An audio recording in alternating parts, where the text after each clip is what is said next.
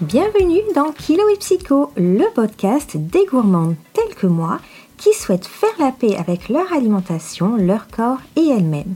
Je suis Myriam Felvia, psychologue et master coach en psycho-neuronutrition et je t'accompagne dans cette nouvelle démarche où les restrictions laissent la place au plaisir de manger et à la bienveillance.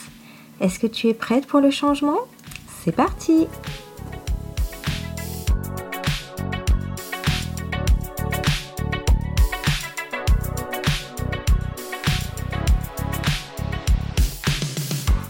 Gourmandes, bienvenue dans ce premier épisode de Kilo et Psycho. J'avoue que c'est un vrai plaisir de pouvoir partager avec vous par ici. Et pour ce premier rendez-vous, je me suis longtemps posé la question de savoir quel sujet j'allais aborder. Et finalement, j'ai décidé de reprendre la phrase que j'entends le plus lors des premiers rendez-vous de coaching, à savoir j'ai essayé tous les régimes pour maigrir et rien n'a fonctionné. Et c'est vrai que c'est très déstabilisant de mettre autant d'énergie, d'espoir et de volonté dans une perte de poids pour finalement arriver toujours au même résultat, c'est-à-dire l'effet yo-yo, la reprise de poids, avec très souvent un petit bonus supplémentaire. Quand je vous ai parlé de mon histoire la dernière fois, je vous ai expliqué que dans un premier temps, quand j'ai voulu faire mon régime, j'ai perdu 4 kilos et ensuite j'en ai repris 6. Alors je suis loin d'être une exception, mais ce n'est qu'après, bien plus tard, que j'ai appris les chiffres qui correspondaient au taux de réussite des, euh, régimes. Enfin, on peut plutôt parler de taux d'échec d'ailleurs, puisqu'il s'agit de 95% d'échecs. C'est quand même un chiffre astronomique en fait. Personne ne pourrait prendre un médicament sachant qu'il y a 95% de taux d'échec. D'ailleurs, il ne serait même pas autorisé à être mis sur le marché.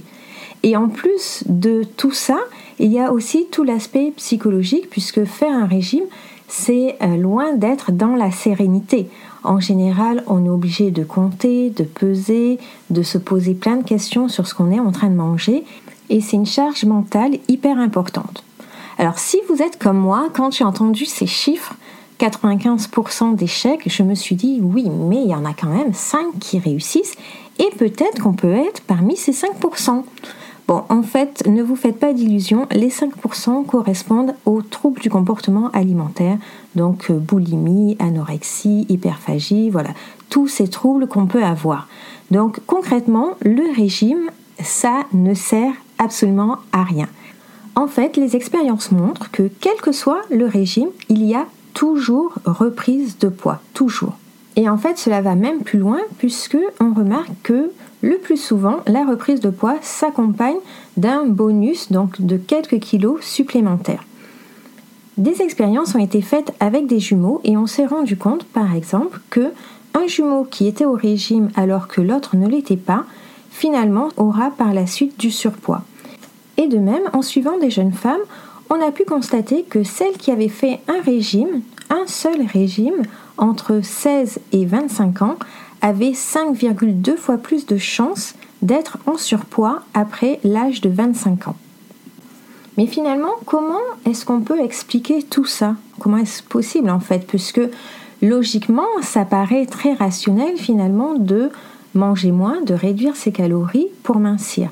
Alors qu'est-ce qui se passe après qui fait que dans un espèce d'effet rebond, on va reprendre le poids qu'on a perdu et parfois un petit peu plus en fait, tout part de notre cerveau. Notre cerveau est un organe magnifique qui a su évoluer et s'adapter au cours des milliers d'années pour favoriser notre survie. Et c'est là que le problème, entre guillemets, se situe.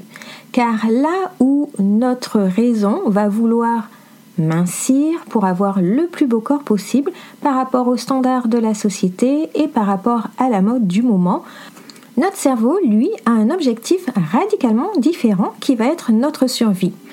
Et comme les périodes de régime sont pour lui assimilées à des périodes de famine, il va faire exactement le nécessaire pour que l'on puisse retrouver notre poids d'origine et il défend vraiment pour autant les réserves de masse grasse. Donc il va faire en sorte qu'on puisse récupérer exactement le poids voulu et parfois même un petit peu plus afin de mieux survivre à la prochaine famille. Alors comment est-ce qu'il va faire? Ben, Il met en place toute une artillerie lourde finalement pour vous permettre de récupérer ce poids. Donc vous aurez beaucoup plus faim, vous allez beaucoup moins ressentir la satiété, le rassasiement, votre métabolisme va se ralentir de façon à ce que les organes vitaux puissent fonctionner avec le minimum d'énergie. Vous aurez beaucoup plus envie d'aliments très riches, très caloriques, très gras, très sucrés et ça sera encore plus difficile qu'avant d'y résister. Et puis enfin, ça sera encore plus compliqué de ressentir les distensions de l'estomac qui sont là pour vous signaler que vous avez trop mangé. Ce que vous ne devez pas perdre de vue, c'est que votre cerveau a en charge la régulation de votre corps, que ce soit la respiration, la digestion, votre poids, tout cela est régulé par votre corps. Et votre cerveau peut garder en mémoire pendant plusieurs années le poids initial. Et c'est pour cela que c'est hyper difficile de maintenir un poids de régime et même impossible en fait. C'est ce type de lutte qui euh, vous fait rentrer dans les troubles du comportement alimentaire. Mais alors la question que vous allez vous poser c'est est-ce que c'est impossible finalement de mincir? Non, heureusement. Comme je vous l'ai dit tout à l'heure, votre cerveau régule votre poids. Et de quelle façon il va le réguler? Eh bien, en vous envoyant des signaux qui vous disent quoi faire et comment faire.